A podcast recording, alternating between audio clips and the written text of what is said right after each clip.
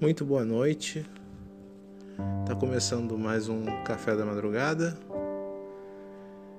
É, hoje vamos continuar com a nossa saga aqui no nosso quadro Mestres do Terror.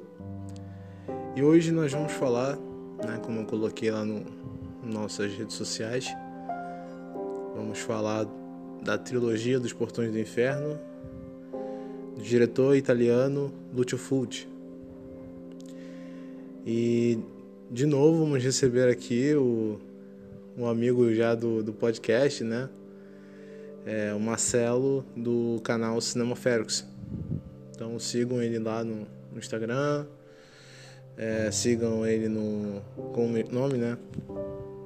E se inscrevam no canal dele lá, ativa o sininho.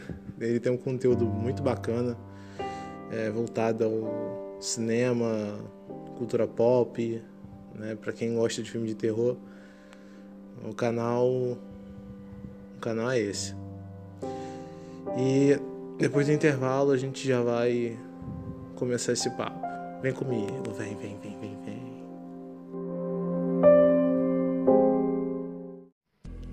começar mais um Mestres do Terror.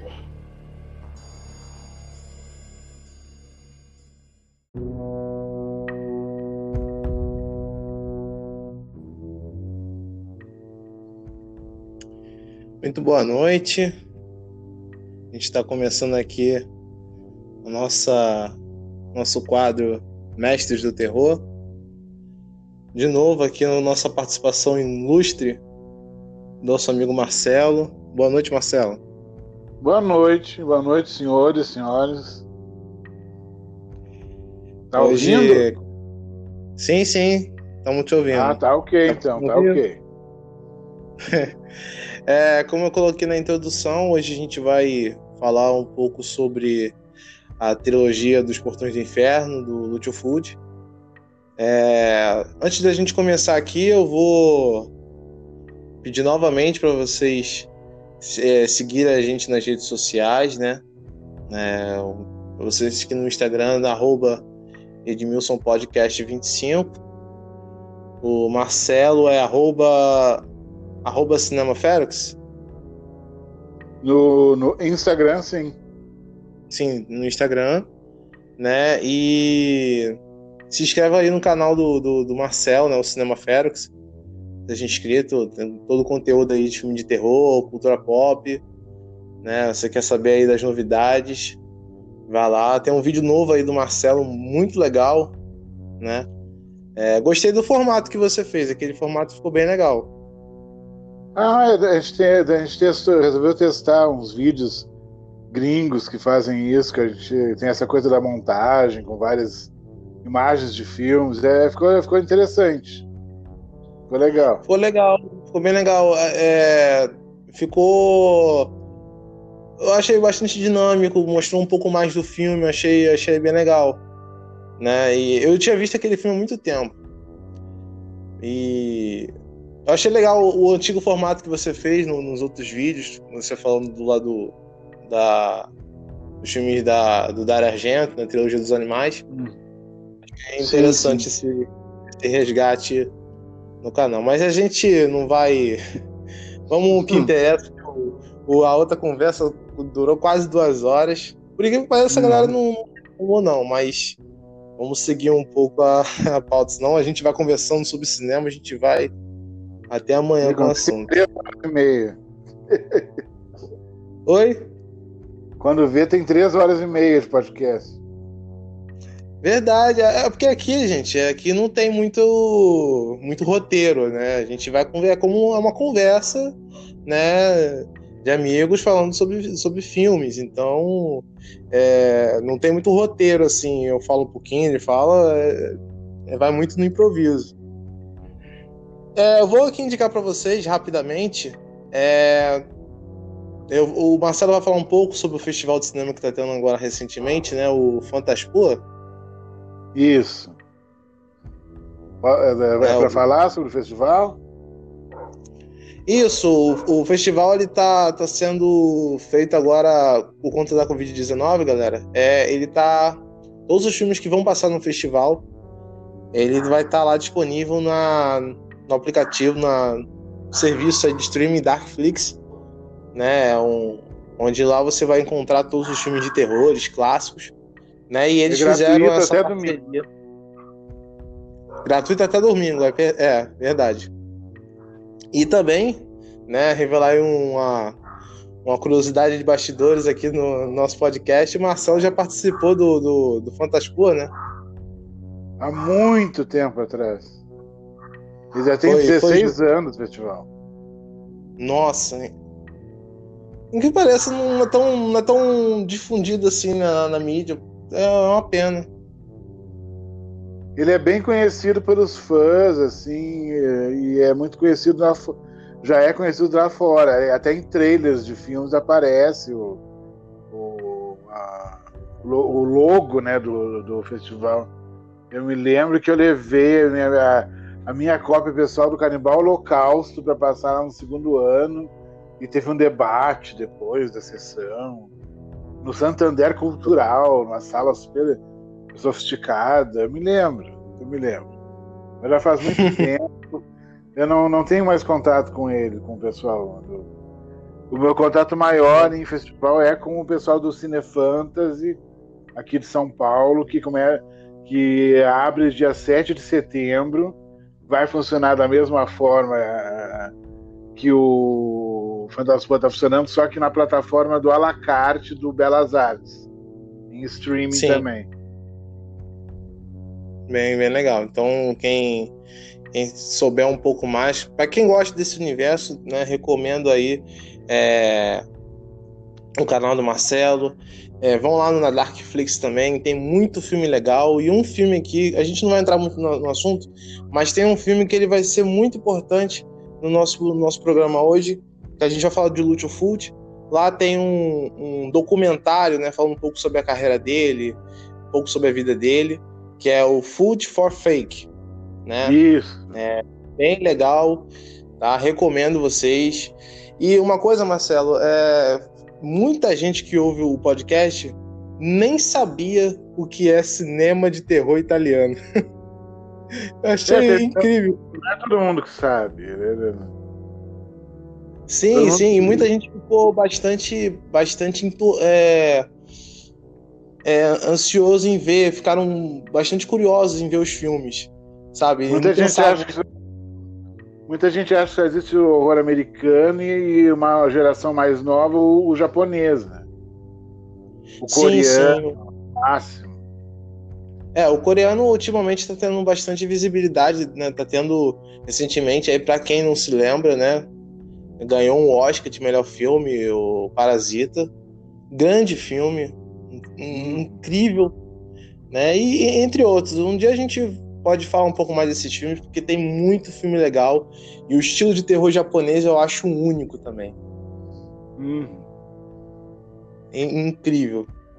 Mas sem mais delongas, a gente vai começar a nossa, a nossa conversa. É, eu pediria para o Marcelo contar um pouco para a gente quem é Lúcio Food, para a gente começar a falar dos filmes dele. Bom, Lúcio Fulci é um diretor italiano da, da velha guarda, ele já nos anos 50 ele já, ele já filmava. Ele quando começou, quando ele foi filmar a, a, a trilogia dos Portões do Inferno, ele já tinha 40 filmes na bagagem, já não era assim, um iniciante. Ele pegou a fase áurea do, do cinema italiano como indústria, que foi uma indústria muito influente no mundo todo, conviveu com todos os atores e produtores principais uh, da época. E ele fez comédias, desde comédias uh, de costumes até comédias, as comédias eróticas italianas que foram a, a fonte de inspiração da, das pornochanchadas brasileiras dos anos 70, beberam da, dessa fonte. Ele fez faroestes, Sim. vários, o Céu de Prata, os quatro do Apocalipse, que é muito legal. Ele fez Diallo, fez muito horror, fez, ele fez de tudo, fez filmes de, de heróis é, é, lendários, como Conquest, ele fez de tudo. Que você imaginar, ele fez. Eles faziam tudo que era tipo de filme naquela época. Era uma, uma indústria, eles eram contratados, eles faziam. Só que ele teve, criou um estilo próprio dele.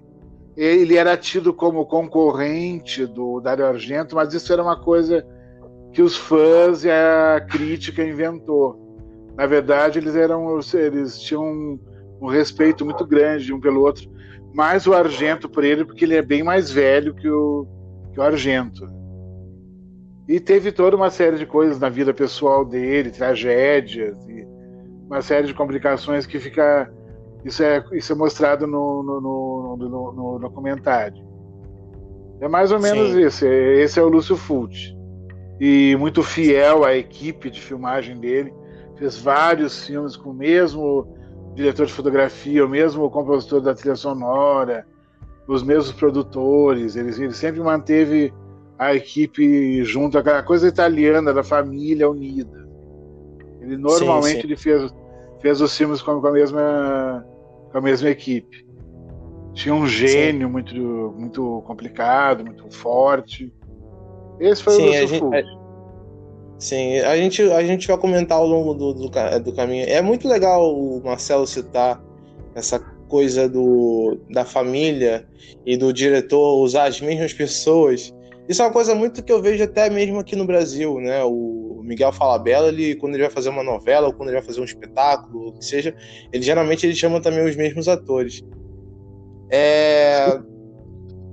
Uma, uma, uma curiosidade para a galera que for ver esse filme, esses filmes, é por que falar disso? Porque uma das características que. Uma das coisas que liga os filmes é que elas têm as mesmas, a mesma protagonista né, que é a Catherine Macron. Ela faz a, ela é protagonista dos três filmes, né? É, a princípio, para as pessoas que não estão acostumadas a ver esse tipo de filme, não estão acostumadas a ver o cinema italiano, né? É, eu vi muita gente falando que deu um pouco de confusão, não sabia se o filme, os filmes eram uma sequência ou não, né? E aí eu tinha que falar que não, é, os filmes são diferentes, eles têm a coisa, é, na verdade, o tema do, dos filmes é o que se conecta, né?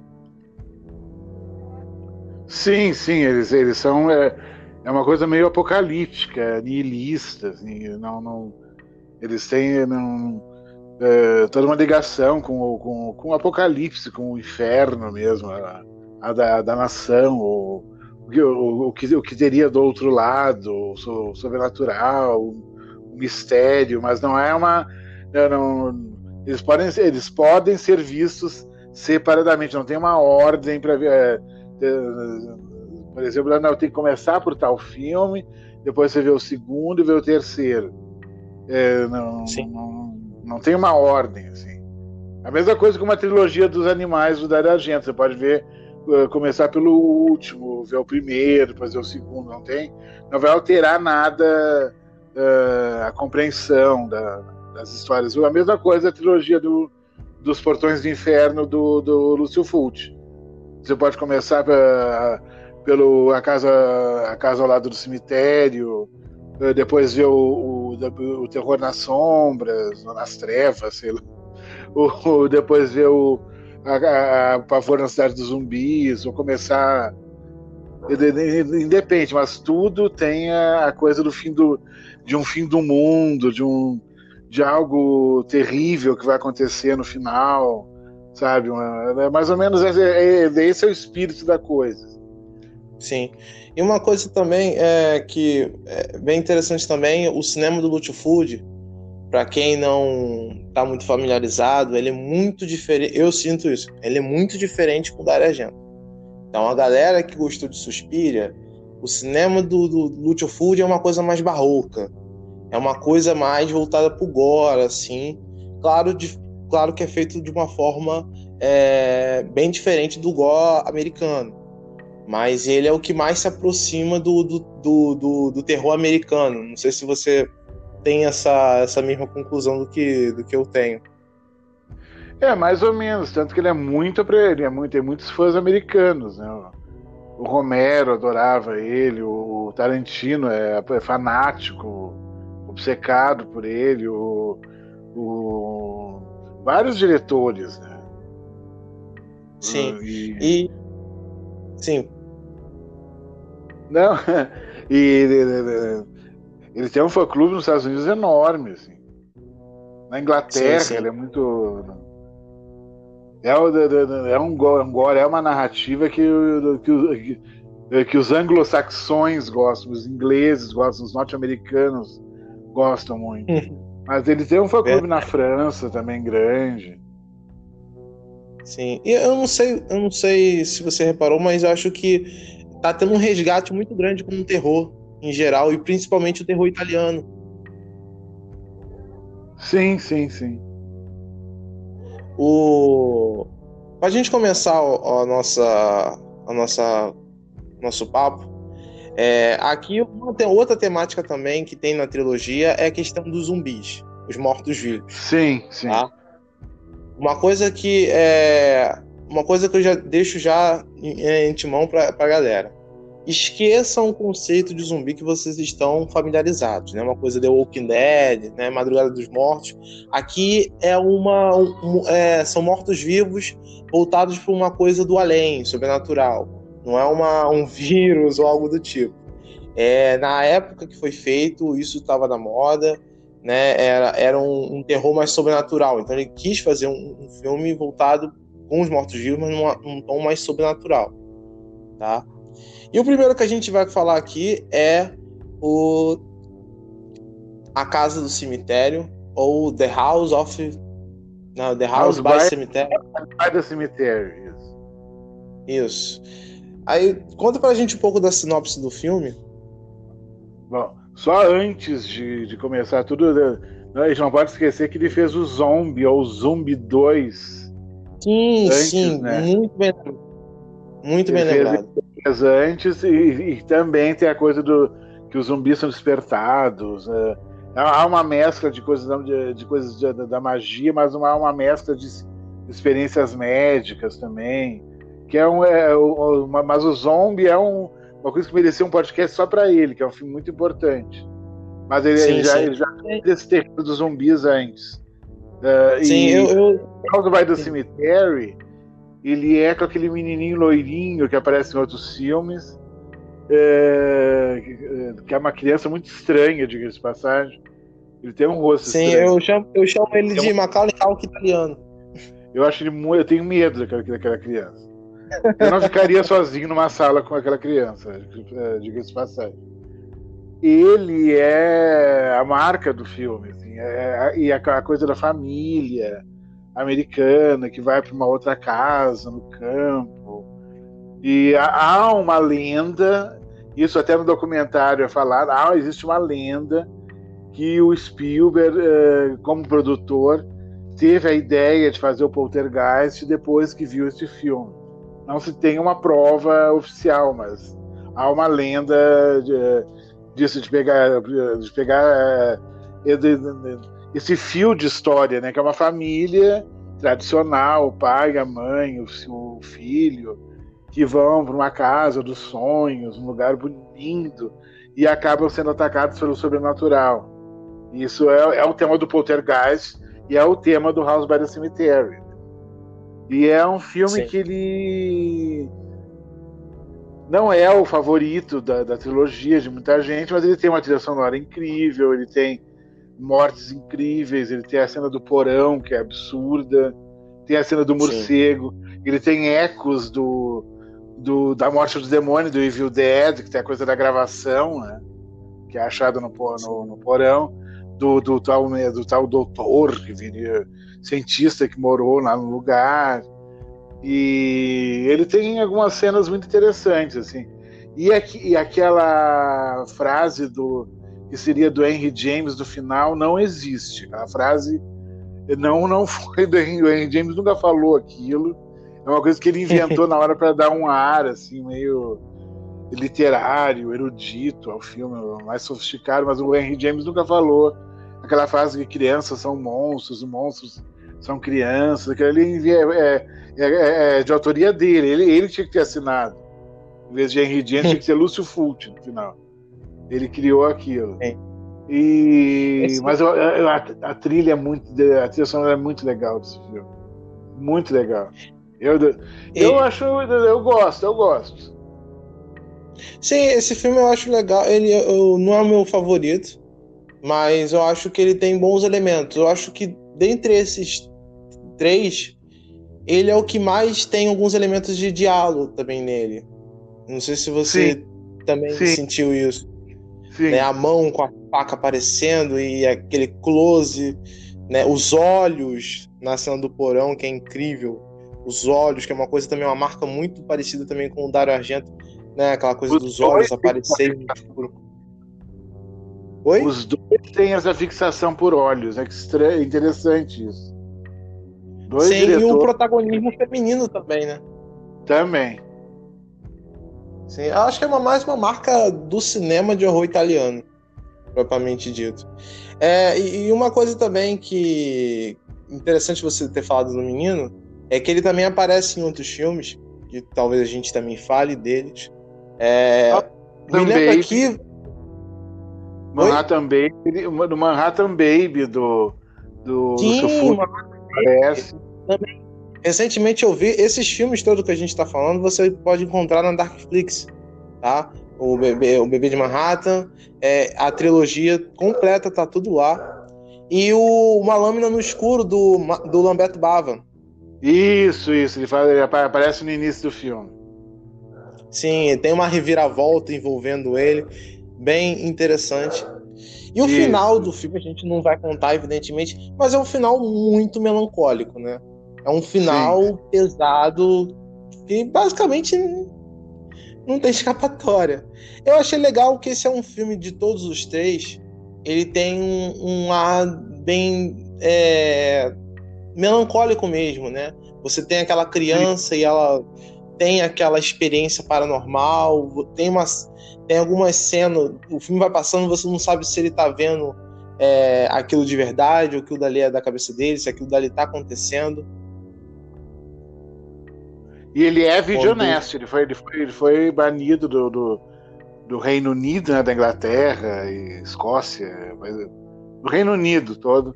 Na, nos, nos anos 80 teve aquela famosa lista que, eh, que até merece um, um- vários programas. esse- Essa, essa Sim, lista sim. de filmes, que os filmes foram banidos lá nos anos 80, os vídeo honestos, e ele, ele e o, da, o, o da Beyond, quem vai falar daqui a pouco também. O Seed of the Living Dead não foi eh, banido, não, não sei porquê, mas não foi, foi só esses dois. Da, da, O- da trilogia. Na minha opinião, ele, ele é o mais sanguinolento e não foi, não foi, não foi banido. O Vídeo Honesto, para quem não, para quem não conhece, era, foi uma lista de filmes ali na, na Inglaterra, como o Marcelo falou, que foi banido, né, por vários motivos. Alguns motivos plausíveis, outros motivos bobos, né? É, eu acho que o Holocausto Canibal estava nesse, nessa, nessa lista também, né? Tá. Era, era a época Tá. das locadoras de, de, de fita VHS. Sim, era, foi o auge da, da- das fitas VHS. Pra quem é da, da época 2000, né? Isso é o, o antecessor do DVD, do Blu-ray, né? É, porque a mulher, a criançada ia lá e pegava as fitas, chegava em casa, e a mãe tava, ela tava na sala, tava o filho, o filho de do- 10 anos vendo Canibal Holocausto, daí a mulher ficava chocada, ia reclamar, e aí, aí, daí se espalhava isso, né, histeria, aí come- iniciava uma histeria coletiva, chegava na- nos políticos eh, na- mais conservadores, aí se criou um, um pânico social e, e, que, que acabou criando essa, essa essa lista era até um agravante. Se uma pessoa era presa por, dirigir embriagado, por exemplo, estou dando um exemplo, e se descobrisse na casa das pessoas uma fita né, de um desses filmes, ele tinha uma pena, uma pena aumentada. É pra ver o nível de loucura da coisa. Tem um, tem um, um filme, tem um. Tem uma coletânea de filmes. Eu não sei se o Marcelo. Eu acho que o Marcelo sabe, porque o Marcelo é especialista nesse tipo de filme. É, tem um, um- um- que eu quero trazer ainda. Eu quero, eu quero tentar ver se eu consigo assistir esses filmes pra gente trazer um, um, um programa. Acho que eu vou ter que fazer parte 1, parte 2, porque é muito grande. Que é o. Acho que Twin Pig. Não sei se você já ouviu falar. Guinea Pig. Guinea Pig, perdão. Que são é uma coletânea de filmes de terror japoneses. Deu muito Isso. problema o primeiro filme, né? É, por, algumas pessoas até acusaram o primeiro filme de snuff movie. Pra quem não conhece, snuff, snuff movie é, são filmes feitos com cenas reais de morte, né? E é engraçado você falar desse negócio do VHS, porque eu quase assisti o Massacre da Serra Elétrica. Na casa de um amigo, eu era menor. A gente quase assistiu. A gente tava vendo o filme no início. E aí a mãe do, do menino foi lá e chegou na hora, brigou com a gente, tirou a fita.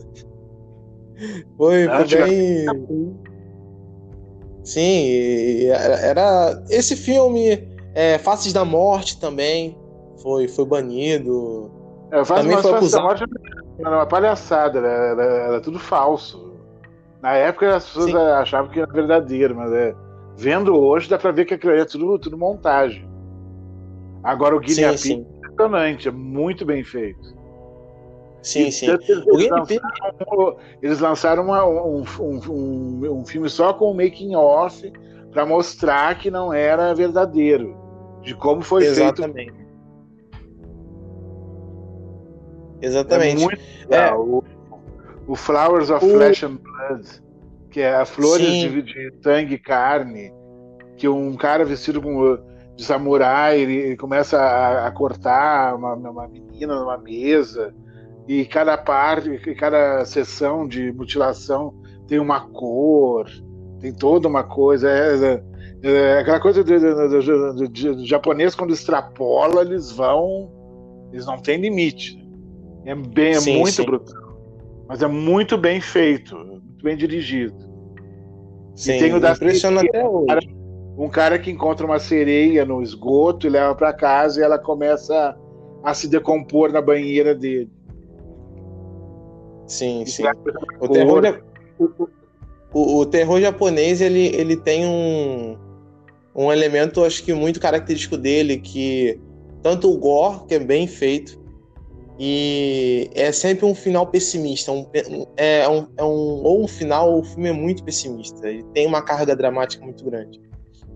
Hum. Né? E só uma curiosidade aqui, houve um, um, não sei se você tá, não sei, não sei se você sabia na época uma confusão que quando houve um assassino no, no Japão, que ele era conhecido como Maníaco Otaku, que foram na casa dele e encontraram os, o, esse, essa coletânea de filmes, né? E aí começou de novo é, a se falar desses filmes.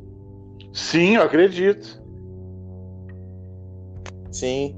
É, a gente agora vai passar para o próximo filme, que é o favorito do Marcelo, e favorito de muitos, e dito como um dos melhores filmes de terror de todos, que é o Terror das Trevas, né, o The Beyond, né, é feito em que ano? Agora eu não me lembro o ano. Acho que é 81, ele fez tudo né, entre 81, 80, 81. Foi nesse período, ele fez um monte de filme. Não só esses três. Sim, é... Conta um pouquinho fez... pra gente a, a sinopse do filme. Bom, o, o, o The Beyond ele, ele começa na, na, na uh, acho que nos anos 20, 30, na Louisiana, no sul dos Estados Unidos, região onde fica New Orleans, região dos pântanos, né? E mostra um, um grupo de, de, de, nativos da região, de moradores, né? característicos cajuns. Cajun é o, é o, o dialetos que se fala lá que teve eh, colonização francesa, africana, índios, índios também. Vai ser é, é, detalhe. Eles invadem um, um ateliê de um pintor que era tido como uma espécie de bruxo, uma pessoa maligna, porque ele tinha pintado um quadro que mostraria o inferno, o, o lado de lá, o que está além, o the beyond, que está além da o, o que mostra o outro lado. E ele por isso ele seria uma pessoa demoníaca que teria que ser linchado daí é, é, ele é linchado aliás ele é linchado da mesma forma que a Florinda Bolkan é linchada no, no Segredo do Bosque dos Sonhos, né, com, a, com, as correntes. E aí o tempo passa e, e, nós vemos esse lugar onde ele morava, que é um hotel, e esse hotel ele vai ser uma, uma espécie de portal para esse outro lado. Aí vão aparecer zumbis, aí vai ter a menina cega com o cachorro, aí vai ter o, o, o, o encanador zumbi, o show, vai ter a cena do supermercado com ácido, aí já é, uma, uma, é um delírio atrás do outro. É delírio em cima de delírio, tem cachorro no meio, tem de tudo.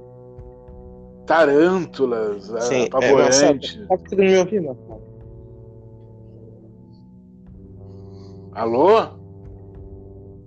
Tá conseguindo me ouvir? É que a gente teve um problema aqui na conexão. A, vo a tua voz ficou um pouco um pouco meio ruim assim de ouvido, ficou travando muito.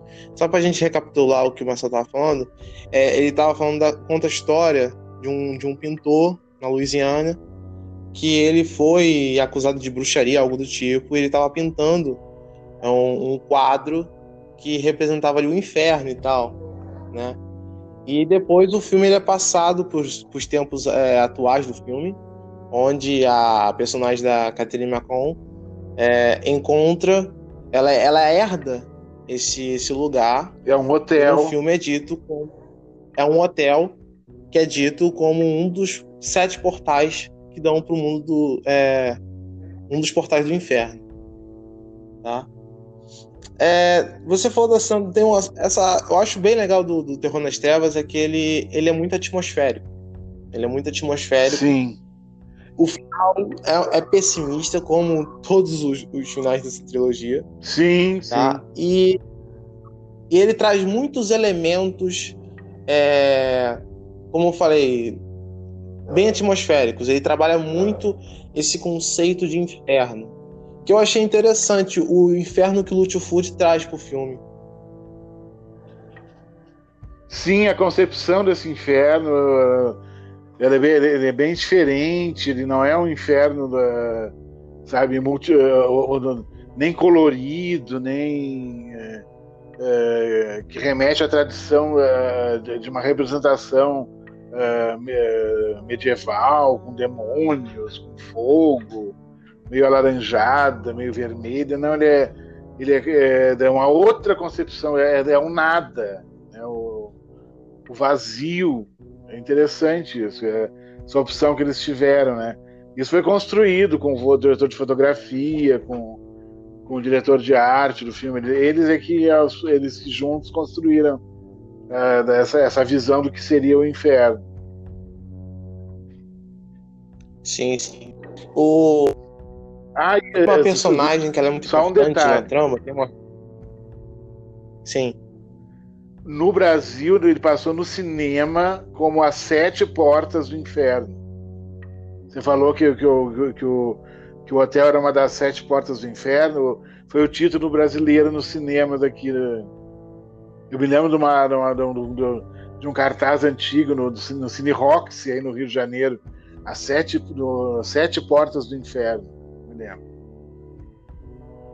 Ah, e é um nome, assim, o Brasil ele tem uma fama de, de botar nomes ruins nos filmes. O terror, né? É, mas eu acho que é, é o título em VHS.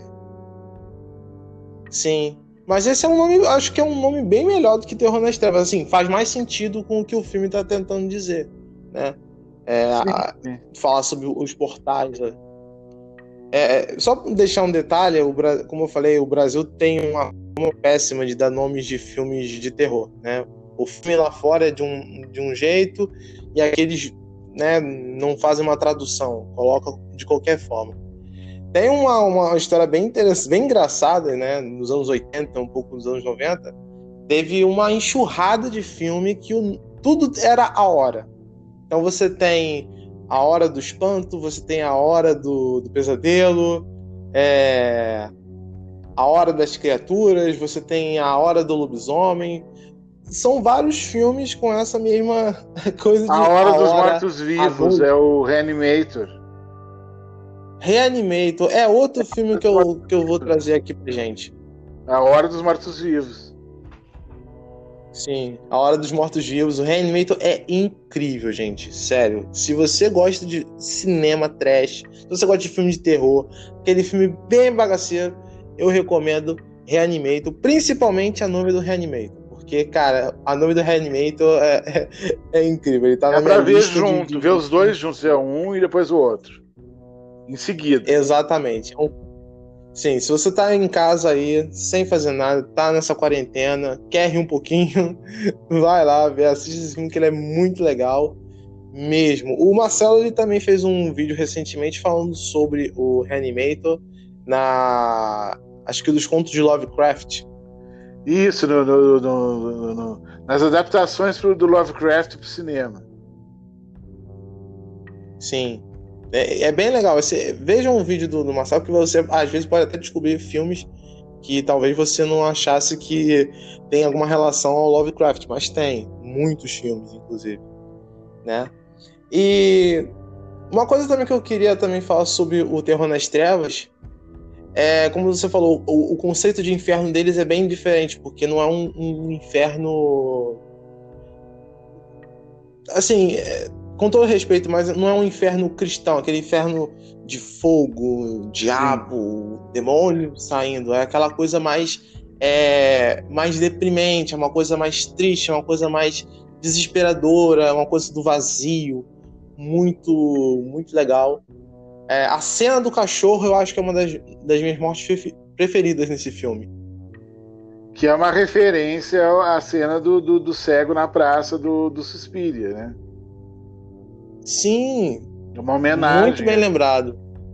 É uma homenagem para ver como o Fult admirava o Argento.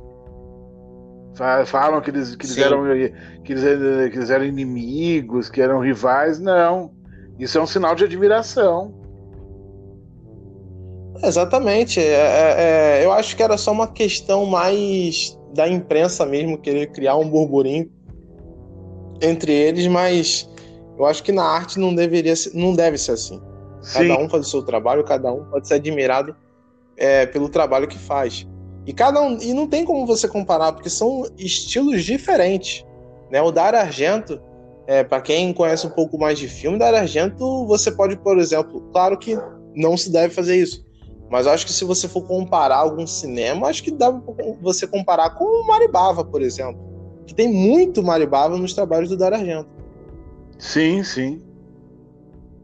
Já o Lúcio Fury é totalmente diferente. Você, eu acho que você pode tentar forçar um pouco comparar ele com outros caras americanos que tinham esse cinema mais grotesco, né? Eu me lembro agora de cabeça eu me lembro do, do Cronenberg, né? A mosca, Sim. o videodrome, né? Tem, um, tem uns conceitos bastante é, grotescos. Sim. Né? E, e tem umas cenas bastante tensas no, no Terror das Trevas, como eu falei da cena do cachorro, que também mostra uma reviravolta do filme, né? Que, que a gente acaba descobrindo, porque tem uma personagem no filme que ela é cega, né? Então ela, ela e eu não sei quem, eu não conheço a atriz, mas ela ela tem uma aparência bastante mórbida no filme. Eu achei incrível ela. Aquela cena que ela tá na estrada é, é incrível. É Buñuel, é uma coisa única. Sim. A maneira como surge aquela cena que, que é dentro da montagem, porque tem a cena que o, que o, que o encanador sai aquela mão é, arranca os olhos dele, a coisa dos olhos, de novo, né? Daí já pá, já corre, que é no escuro, a coisa super iluminada, aquela estrada. E no carro, daí já vê no fim, no fim da estrada tá a menina com o cachorro. É, é maravilhoso isso. Esse filme, eu acho que nesse, nesse trabalho do, do, do Fult é uma coisa meio voltada para um pesadelo. Parece que você tá vendo um pesadelo. Sim, Essas sim. cenas mais sobrenaturais, ela tem um ar como um pesadelo. Bem legal. Tem uma cena do, desse filme em que eu vi eu vi em outro filme. Não sei se foi uma referência, não sei se, se houve. É o filme. Agora não vou me lembrar. É um filme muito novo. É de Fault Footage. Na cena do filme No Terror das Trevas, em que tá a, a, a personagem da Caterina e um, um outro cara, eles estão fugindo da mansão, eles foram pro hospital e aí eles abrem a porta, estavam dentro do, da casa novamente. Eu achei essa cena incrível. Sim, sim. Eu achei isso incrível. Isso mostra um pouco que o filme quer passar essa, essa esse sentimento é, de pesadelo mesmo. Eles andam, andam, andam e tudo tá no mesmo lugar. Essa concepção de inferno eu acho bem interessante. Melhor do que você fazer uma cena, é um filme onde fica aparecendo demônios em todos os lugares. Sim. É uma coisa bastante dramática, assim. E o final também dele. É... O que, que você achou do final desse filme? Ah, o final é incrível. Achei maravilhoso. Porque a, a, a gente falou da, da, da, mulher cega, né? Que é uma reviravolta. Eu nem, nem sei se é bom a gente falar ou não dessa reviravolta. Não sei se a gente considera isso um spoiler. É spoiler, sim. É, um filme, é porque é um, eu falo isso porque é um filme muito antigo, né? Não sei se a galera é, tem problema em, em spoiler com filme antigo. Mas o final do filme ele mostra, na verdade, o, que aquilo ali não tem salvação. É bem o estilo dessa trilogia é que, como o Marcelo falou, é uma coisa muito apocalíptica, que não tem volta, não tem saída. Vai todo mundo se dar mal no filme. Basicamente isso. Né? E como o Marcelo falou, pode ver esses filmes de qualquer ordem. Se você quiser só ver um, assista. Mas se você quiser entender um pouco do cinema do Fult, eu recomendo, né? Acho que o Marcelo também recomenda o Terror nas Trevas, que é um filme sensacional, né? É bastante, bastante aterrorizante. A, a sequência gente... do, a sequência que a menina entra no, ne, no necrotério e Sim. tá a mãe lá com, com o ácido caindo e tá e, e vem aquele cal vermelho, abre aquela porta. Não, aquilo ali é espetacular, gente, por favor. Sim, eu acho que nesse coisa filme, de gênio. Tirando, sim, tirando o primeiro filme, é, os Terror nas Trevas e Pavão Cidade dos Zumbis, eu acho que é um dos trabalhos do Tio Food onde tem mais efeitos especiais muito melhores, assim. Tem, uma, tem umas grandes sacadas dele, assim, em efeitos especiais. Com certeza, com certeza. Né? É, então assistam aí, gente. Favor, é, Terror nas Trevas, tá? Hum, sensacional o filme. E a gente vai partir pro terceiro filme aqui da, da trilogia, que é Pavor na Cidade dos Zumbis. Né? Esse, modesta parte, é o meu filme favorito da trilogia. Tá? Eu acho que esse aqui é o que mais implica, ele mais usa o artifício dos zumbis, né? Tanto, tanto pelo nome, mas tanto pelo, pelo tudo que acontece no filme, né? E eu acho que esse é o melhor filme que eu. Esse é o filme que eu geralmente eu divulgo. Quando eu falo do Tio Food, eu geralmente recomendo esse filme pra galera ver. É... Marcelo, conta um pouco pra gente aí da história aí, e a gente começa a falar mais detalhes dele. Bom, o filme mostra a história de uma cidade que foi amaldiçoada pelo suicídio de um padre. E depois é, tem essa história do suicídio, daí já mostra uma sessão espírita em que se, se manifestam as forças desse lugar. Daí tem uma, uma médium que morre, entre aspas, na sessão espírita. Daí tem a, a, aquela coisa que ela fica é, tecnicamente morta no caixão, que ela vai ser retirada, que, é, que seria a referência que eu falei no, vi, na, no vídeo passado, que o Tarantino usou para o Kill Bill Volume 2.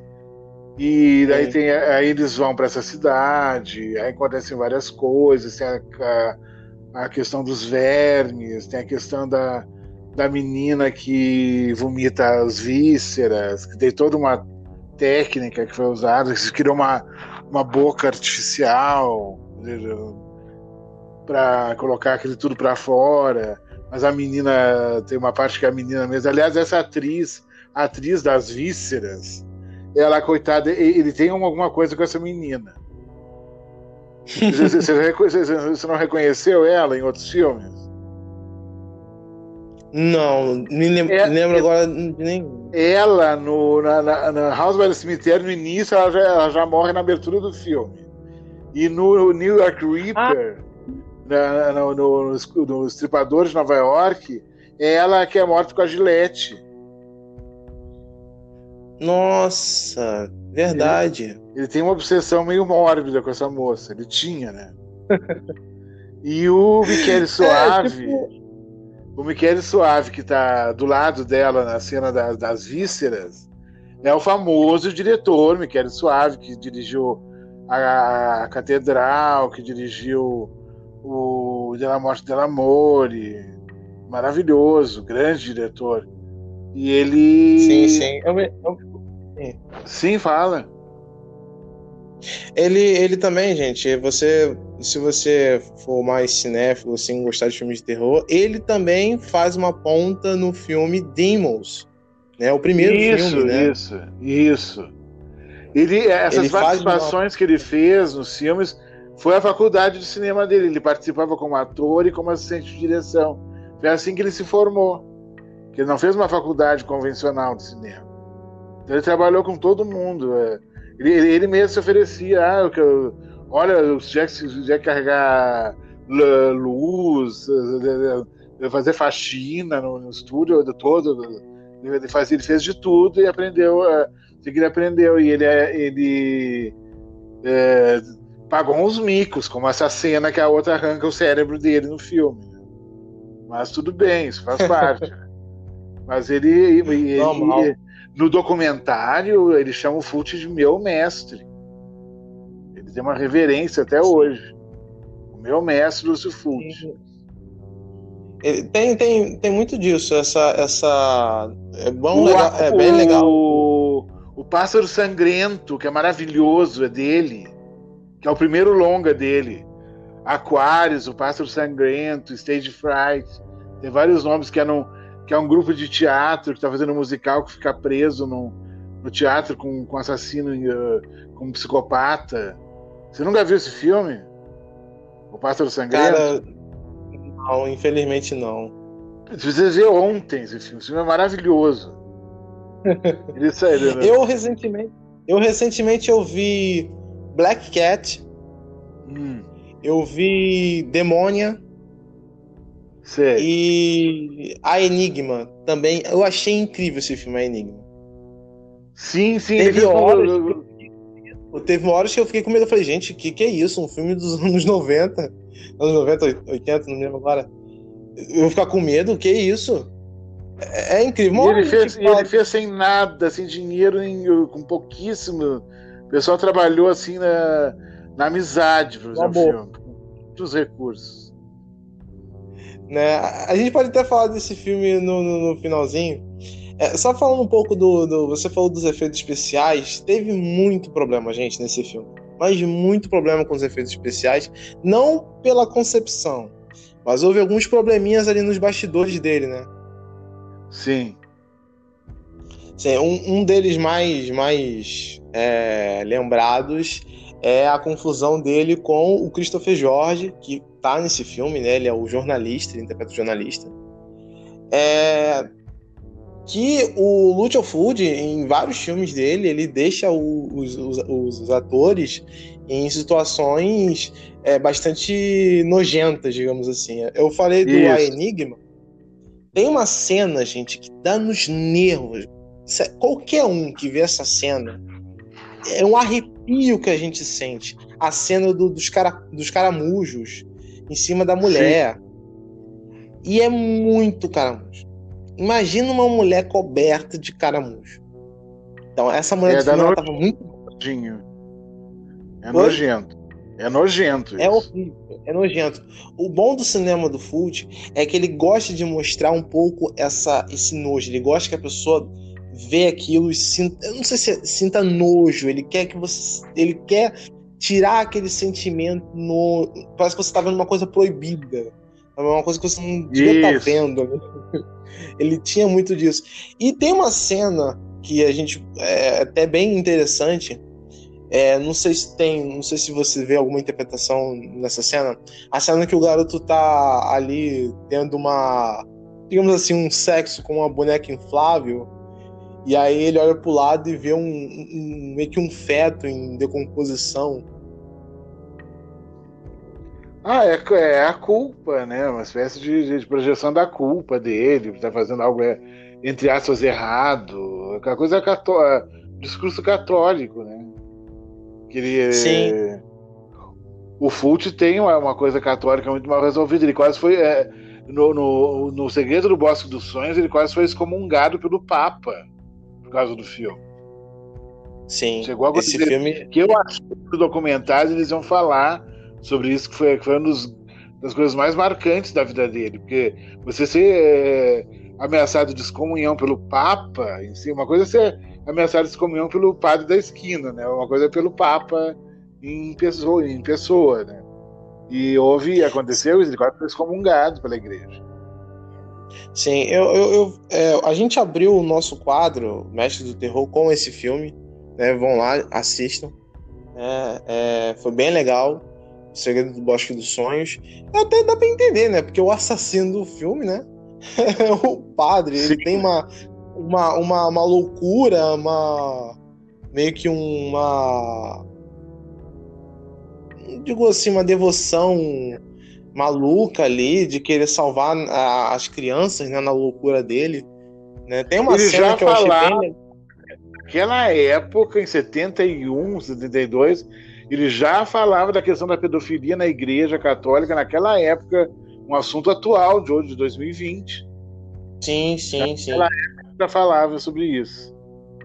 Tem uma cena que até eu cheguei a comentar é, no, no, no, podcast desse, desse episódio, da cena da, do, do, da morte daquela mulher, que ela é dada como bruxa no filme. Sim, sim, sim. Aquela, aquela cena, gente, não tem como não se emocionar, porque ela é muito bem dirigida. Toda a concepção dela, a morte dela em si, é, é algo incrível. Eu acho legal desse filme que ele trata essa coisa da. Uma coisa bem é, é, do, do gênero diálogo, né? A polícia irresponsável, a polícia que tá cagando andando pelo caso, e no, nesse filme ele tem isso. Eles não sabem quem tá fazendo isso, eles começam a prender um monte de gente, começam a culpar um monte de gente. E essa mulher, infelizmente, ela também é culpada pelas mortes que vão se sucedendo. Isso também é uma, é uma, uma pessoa, marca do. É, é, uma pessoa que é morta por causa de fake news. Um assunto de hoje, Sim. também de 2020. Teve uma Exatamente. moça aqui no Guarujá que foi linchada, mataram, porque acharam que ela era ligada com, com magia negra e foram descobrir depois que não era. Exatamente. Ah, sim, teve uma vez aqui no Rio de Janeiro que uma mulher foi espancada na rua porque viram um vídeo de uma babá espancando uma criança, uma velha, não me lembro agora. E aí acharam que era ela, essa mulher. E espancaram a Sim. mulher, bateram na mulher, quase torturaram ela em, em, praça pública e depois viram que não era. É, por isso é o perigo das fake news, né? Já o Lúcio Food já estava nos alertando nisso há muito tempo né? Sim. Mas era muito a incompetência da polícia, né? Porque eles começam a prender um monte de gente. Tem um cara que ele tem problemas mentais, ele vai lá, prendem ele, né? Tem essa mulher que tem essa fama de ser uma bruxa ou não também. E aí quando você vê, quando é revelado o assassino, você nem imagina que, que é a pessoa. Sim. Né? É bem, é bem, bem o gênero aula também tem isso, né? A hum. pessoa, você nem imagina que é aquele o assassino. Mas voltando ao, ao Pavor na Cidade dos Zumbis, o que é a morte da furadeira no, no Giovanni Lombardo Radici? Aquele que senhor lá. Incrível. É naquela, é, naquele filme, é, é aquela cena. Você me entendeu? É aquela cena que você vê a, a maestria do, do, do diretor. O efeito especial, gente, para quem não sabe essa cena, ela é incrível porque ela tem um, um tom realista, um tom realista muito grande. A gente falou aqui Sim. da cena da mulher cuspindo a, as, as, as, tripas. É, é um trabalho ali grotesco, mas tem uma cena ali que você vê que é um boneco e tal. Mas a cena da furadeira é incrível. A concepção dela é incrível também. Né? E esse ator, o Giovanni eh, Lombardo Radici, os, os diretores sacaneiam com ele, que ele, ele já teve as mortes mais absurdas nos filmes. No, no Cannibal Ferox, ele é castrado, arrancam o pé dele e depois ainda pô, coloca a cabeça dele na, na, num, num, buraco, numa mesa, cortam o tampão dele e os canibais comem os miolos dele.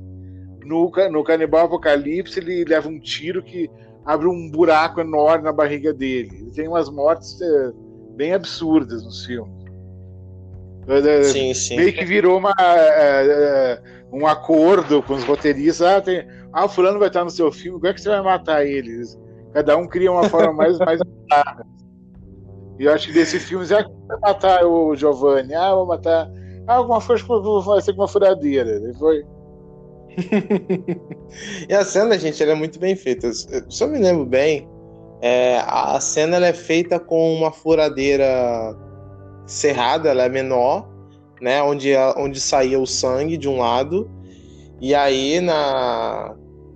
Tem uma outra cena que eles fazem com um boneco falso com a furadeira furando o outro lado da cabeça dele. E aí depois tem uma cena mais. É, meio distante, né? Dando é, afastando um pouco a imagem, você meio que parece que a furadeira ultrapassou o outro lado. É incrível, mas de primeiro, de primeiro lance você não vai imaginar que, que foi feito dessa maneira, porque é um trabalho incrível mesmo.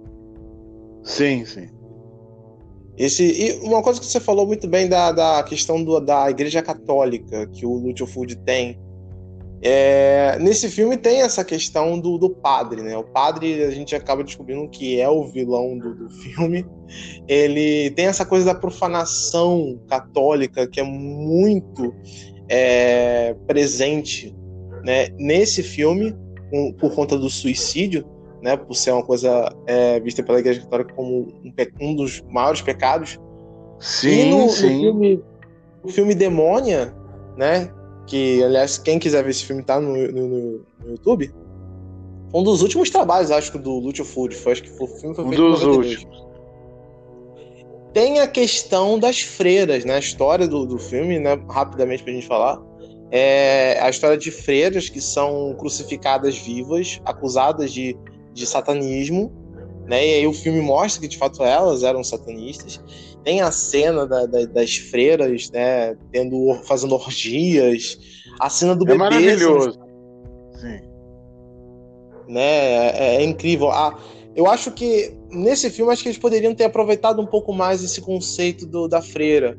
No final, quando a, a, a, protagonista ela se torna a freira, né, ela é possuída pela, pelo espírito daquela freira, eu acho que podia ter mais da freira ali um pouco, né? Mas quando ela aparece, é icônico também. Nos últimos minutos finais do filme. E esse filme também é outro trabalho grotesco, né? Quem não pode se esquecer daquela cena do cara sendo é, dividido no meio, né?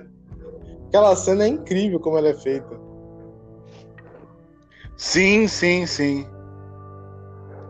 Verdade. O... E aí no final, eu, eu, queria, eu queria que você me dissesse um pouco. A gente não vai falar o final do filme em si, mas existiu um boato que eu vi na internet. Eu queria saber de você se essa é verdade ou não. Que aquele final, na verdade, não seria o final do filme. Foi um, um, um final meio que improvisado. Isso, isso. Tem uma história que fala. Que fala a respeito, a, a, a respeito disso, sim. Que, que aí muda um pouco. Alguns dizem que o Lucio Food não tava. É, não gostou muito do final. Alguns dizem que houve. caiu café no, nos, nos negativos do filme, né? Então tem. Cada, cada um dá uma história diferente. O, nesse filme também, só pra gente não esquecer, na cena. A gente falou que o, o Food ele tem esse negócio de ficar fazendo trabalhos é, onde o, o, ator ele tem essas cenas nojentas. E tem a cena do, do caixão, que o Marcelo falou, do que o, até o Tarantino usou de inspiração no, no Kill Bill, que foi uma cena difícil de ser feita, né? Porque tinha um risco ali de, de vida mesmo, né? Sim, sim. Porque para quem não, não, não, viu o filme, né? Tá, tá lá completinho lá na Darkflix, mas é, quem não conseguir ver até domingo, até domingo gratuito, tá, gente? É, é uma cena onde a, a atriz ela tá dentro de um caixão de verdade e na, na, nos bastidores, né? Existia uma pontos ali específicos onde a picareta deveria é, perfurar, mas aquilo dali foi uma cena real, poderia ter acontecido um acidente. Eu acho que a personagem, acho que ela tava gritando não, não porque é um filme, né? Eu acho que ela tava gritando mesmo porque ela tava com medo Sim, mesmo. tava aterrorizada, nitidamente aterrorizada. Exatamente. E tem outra cena, pra, falando sobre cena nojenta, a cena da, da, das larvas, né? Dos vermes. Sim, sim. Famosa cena dos vermes. Não sim, sei é, teve. Que não tinha como fazer é, com CGI, com no, uh, vermes uh, digitais. Né? Naquela época não tinha computador para isso. Então era, era tudo, era tudo real, né? Sim, gente, é uma cena muito nojenta. Porque não só ele é uma cena de uma chuva de larvas, né, no, nos atores. Não só a chuva de larvas, mas foram coladas larvas no rosto dos atores, né? Sim. É, e uma, uma, uma, bem uma curiosidade nos bastidores, houve esse atrito com o Fult e o Christopher Jorge. E essa cena, o Christopher Jorge teve um arranca-rabo com o Fult. E aí ele colocou larvas que estavam no set, larvas vivas, tá, gente? Larvas que estavam vivas, né? É, no cach... na bolsa onde o Food é, guardava o cachimbo dele, né? Sim, ele, é, ele, ele tava sempre fumando cachimbo. Ele fumava muito. No documentário falam isso que é, é, não sei na, na, casa de quem queria que ele forrava com jornal o sofá, de tanto que ele fumava, por causa das cinzas. Ele era uma caipora, Sim. fumava muito. o, e o, o Food ele morreu. Oi? Não, não, termina o que você ia falar. Não, o, o... só para terminar aqui na, sobre falando sobre o Food, ele morreu em 94, não foi? Eu acho que sim. Né, é, ele terminou ali. Eu acho que os anos 60 foi dele, porque teve muito filme nos anos 60. Houve também nos anos 50. Mas eu vi ali procurando um pouco sobre a carreira dele, ele fez muitos filmes nos anos 60, fez filmes nos anos 80, e aí houve esse, essa, essa, esses últimos filmes. Diferente do Dario Argento, que continua ainda, de certa forma, nativa, né? Continua vivo aí e tal. Mas é, ele tá é. meio. É. Meio capenga, tá meio... assim, não. Ele tá mais conservado do que o Fult, né? Ele é bem mais novo, né? Sim, sim. Eu até recentemente ouvi, eu, eu não consegui ver porque estava legendado. Eu estava ocupado na, na, na, no dia. Tem uma entrevista bem legal da Daria Nicolodi, pra quem não, quem não conhece aí.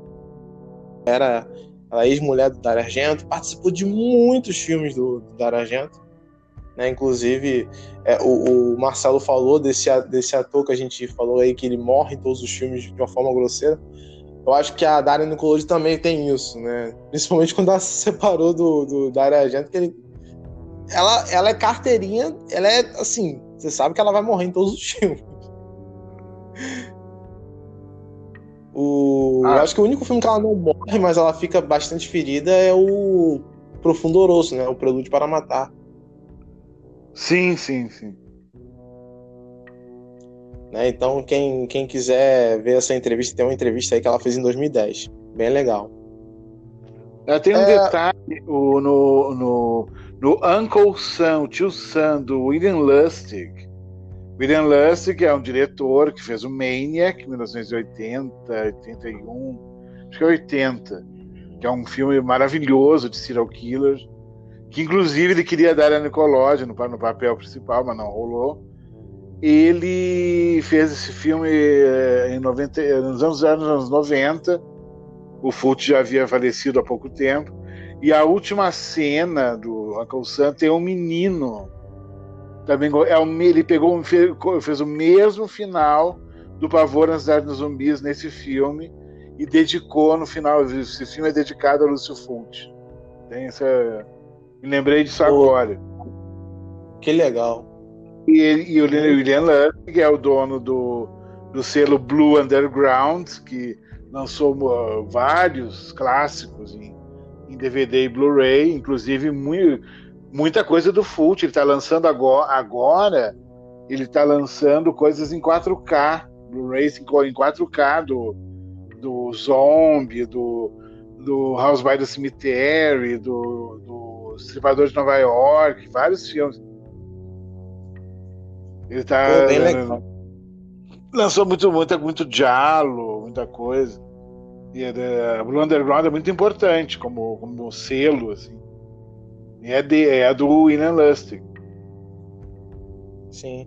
A gente vai futuramente a gente vai trazer outros, outros diretores aí, conhecidos ou não do grande público atual.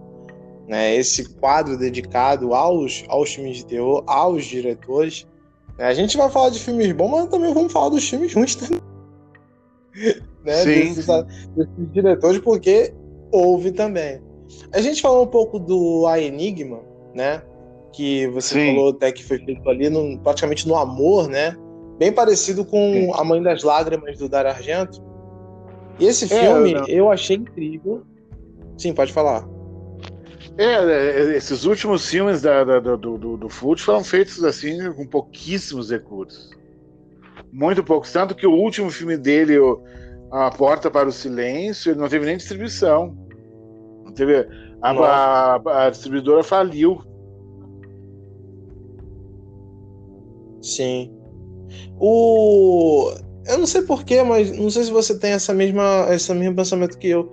Mas os anos 90 eu acho que não foi uma época tão boa para esses diretores, principalmente do gênero da, da Itália, né? O Daragento, o Food. Começou a morrer nos anos no, no final dos anos 80 para o início dos anos 90. Comparado com o que ele foi dos anos 50, dos anos, do final dos anos 50 até o início dos anos 80, foi uma potência o cinema italiano. Era uma grande Sim. cinematografia. Grande. Sim, para quem. Sim, o, o, Sim.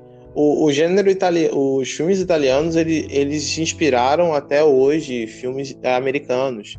O primeiro, Sexta-feira 13, tem muito elemento de diálogo. Acho que aquele filme Sim. é um diálogo.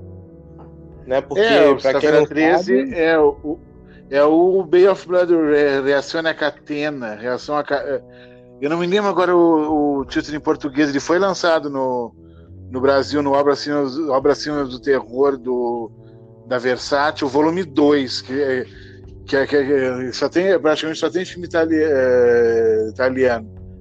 É, e, e, o próprio diretor de Sexta-feira 13 falou: não, o Sexta-feira 13 existe por causa do Bay of Blood, do Reação na Catena, do Mário Bava. Porque, o, que, que nesse time do Bava, o, o Bava colocou todas as regras do slasher, todas as situações, os, os, os, os amigos jovens, numa, no, no, no, numa casa, no meio do cano, na coisa da floresta, as situações, quem transa morre, quem não transa não morre, aquelas coisas, o final inesperado, e até algumas cenas muito parecidas, que foram copiadas no Sexta-feira 13 1 e no Sexta-feira 13 2, principalmente.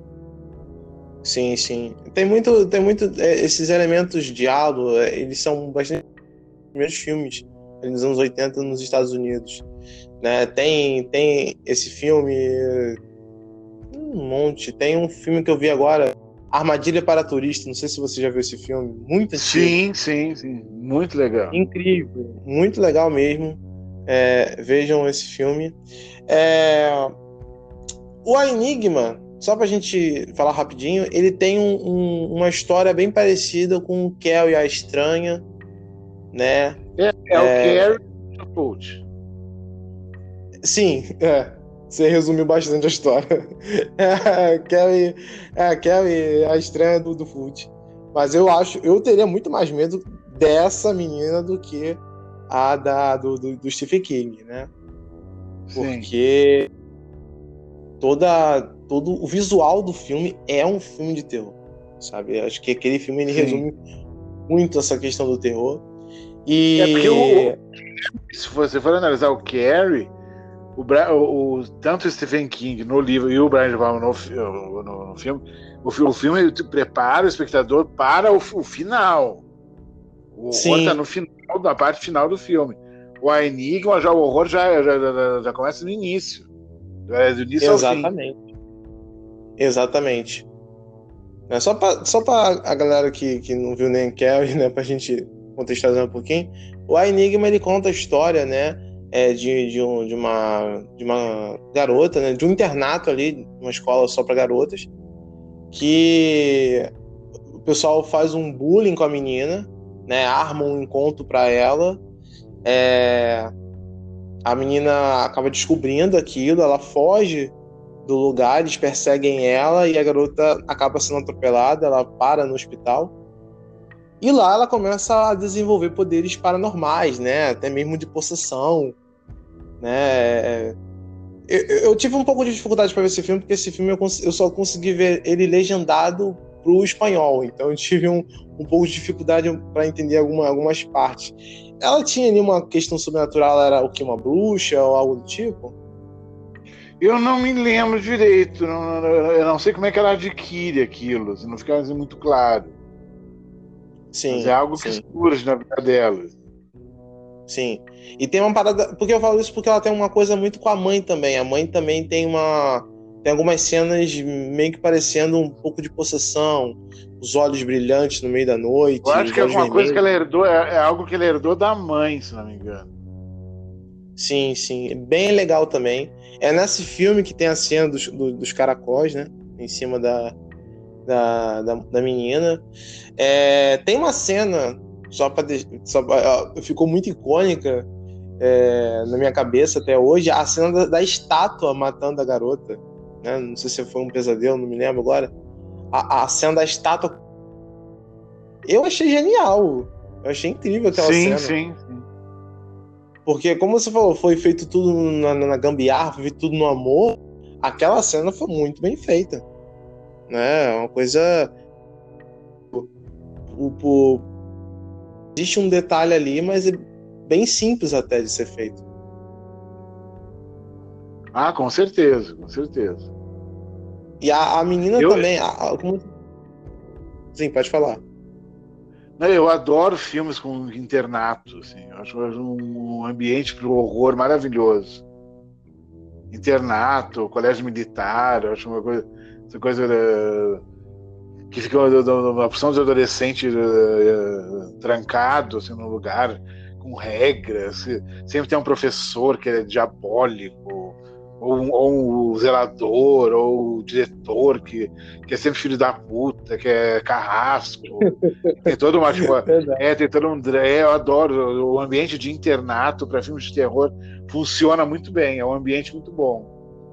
Porque sempre Sim. tem um assassino, tem um mistério, tem um porão, tem um sótão, alguma coisa sempre tem. Sim, é, teve uma época, contando um pouco mais sobre mim, pra, galera, teve. É, é bem legal ele, ele, ter falado desse negócio, porque alguma, alguns anos atrás eu escrevia muita história. Eu, eu sempre gostei de, de, escrever, sempre gostei de, de criar histórias, né? Fanfics, aquelas coisas. Na época que não era muito moda, né? E tem uma história que depois, quando eu comecei a ver filmes de, de, de diálogo, eu vi, gente, eu tava, eu tava começando a criar histórias de diálogo e não sabia. E tem uma história que eu criei uma vez que era dentro de um internato, né? Já, só que de homem, homens e mulheres ali, unissex. E, e, tem um assassino, né? Bem ao estilo de né? Com a faca, né? Matando as pessoas e ele usando uma máscara de tigre. Eu sempre achei, eu sempre achei a, a cara do a, a, cara de certos animais bastante amedrontadora. Eu, achei, eu achava a cara do tigre bastante ameaçadora nesse tipo. Não é, nem, não é nem um tigre, perdão. Ele era mais parecido com um leopardo, uma onça pintada, uma coisa, né, mais nesse, nesses moldes. eu, eu, eu tô com um projeto de tentar trazer isso pro podcast, né? Trazer um. Tentar trabalhar com esse, com esse conceito de, de história, né? Em quadrinhos e tal. É uma coisa mais pra frente, porque minha vida tá com. Tem muita coisa para eu resolver antes, mas é uma coisa que eu quero retomar muito. E essa história, ela tá arquivada há muito tempo, assim. Eu queria muito colocar isso pra frente.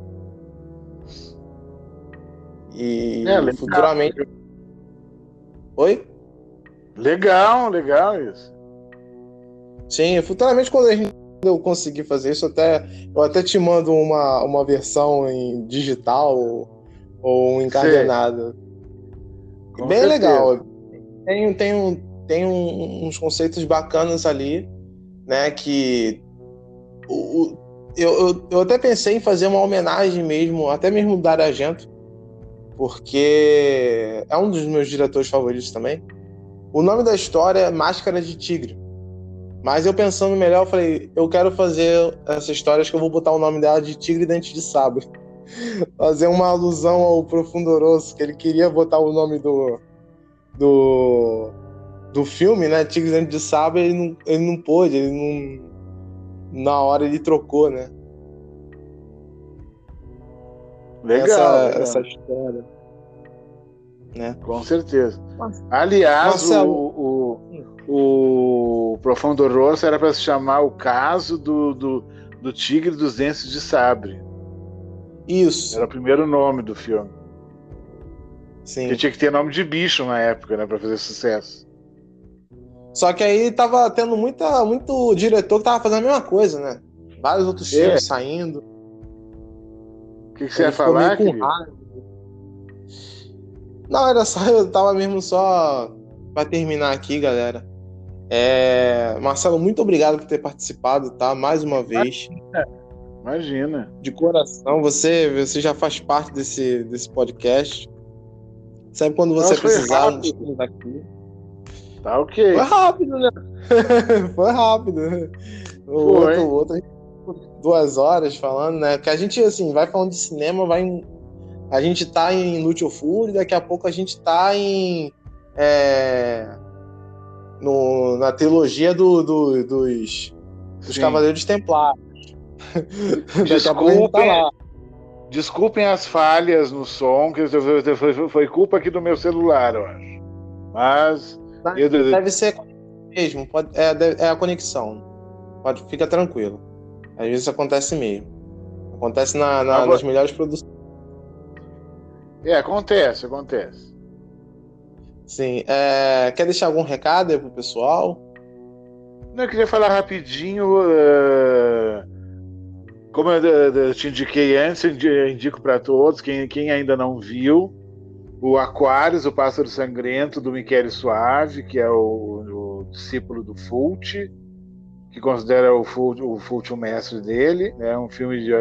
Eu acho que é de 87, é um belo slasher ultra estilizado, é um filme fantástico, incrível, tem um, visualmente arrebatador. E ele é produzido, tem roteiro do Joy D'Amato, que é um outro mestre que eu tenho, um dos ídolos que eu tenho, que eu até pretendo falar sobre ele no meu primeiro podcast, que eu pretendo fazer um dia. E do George oh. Eastman, que interpretou o Nicos, o antropófagos, do filme homônimo do Rei da Mata. E estão por trás do, do, do Aquarius, do Pássaro Sangrento, do, do Michele Suave. E é isso. Se puder dar uma força, curtir, se inscrever no canal, lá no Cinema Fero, que você é só pesquisar no, no YouTube Cinema Ferox, F-E-R-O-X, ia, ia ser de. Ia ser. ia nos ajudar muito. Precisamos de inscritos e, por favor, ajudem se puder um humilde canal que está querendo se manter ainda a duras penas nesse mundo tão difícil do cinema de gênero né, no Brasil. É, no mais Não, é mas... isso. No mais é sim, isso. Sim. Do... Se falar mais, é, né? Foi isso. É isso. É, isso. é, como o Marcelo falou, vão lá, se inscrevam no canal dele, tá? É, também fala um pouquinho também da gente também lá, poxa. Eu Falei, pô, será que o Marcelo também vai falar do podcast lá no canal dele? pra aumentar o engajamento do, do, do canal, pois, do podcast. Eu já compartilho Mas... no, no, meu Face, na, na, minha página pessoal e na página do, do canal. Sim, sim. É, é porque, infelizmente, eu não, traba eu não tô trabalhando agora com o YouTube também. É muita coisa para mim. Mas que bom que você tá com essa, essa ideia aí de, de podcast. Eu acho que você fala bem, tem uma dicção boa, acho que melhor do que a minha. É, para fazer podcast, acho que você tem mais conteúdo e eu acho que o, o teu conhecimento acho que vai agregar bastante na, na plataforma. Ah, então, se precisar de ajuda, estamos aí, né? Tá bom. E, galera, né, eu já deixo até o convite pro Marcelo aqui, para ele não escapar antes da gente terminar. O próximo programa a gente vai sair um pouco do cinema italiano e a gente vai para umas produções um pouco diferentes. O próximo programa do Mestres do Terror, nós vamos falar de Clive Barker, né? Vamos falar da, do, do Candyman, vamos falar do Hellraiser, né?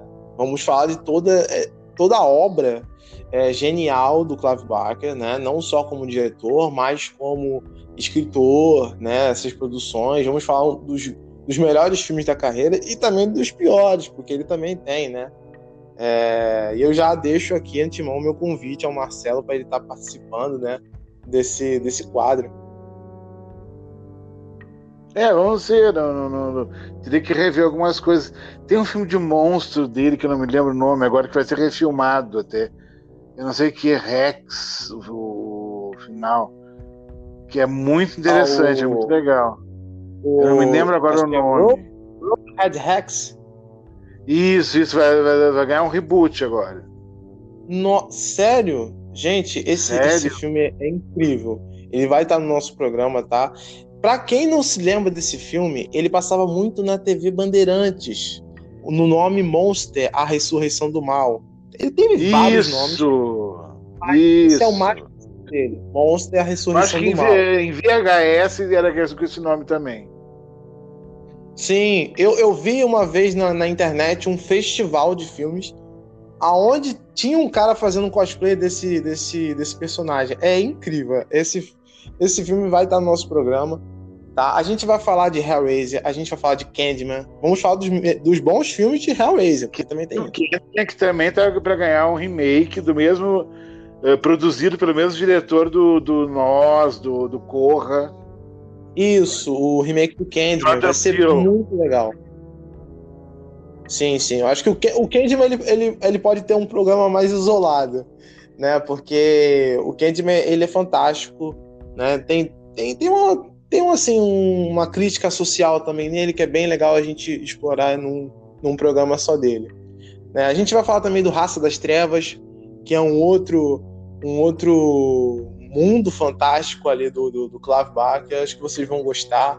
O Evangelho de Sangue, para quem gosta. E teve muita gente, Marcelo, que começou a me seguir no Instagram que curte esse, esse terror, né? Muita gente, até a própria Dark Side Book me, me, me, me seguiu no Instagram. Eu falei, gente, até Dark Side Books, né? E esse, o livro do Candyman e o Evangelho de Sangue vocês encontram lá, tá, gente? Tá bom? É, então é isso. É, esse podcast já está acabando. O café também. E até a próxima.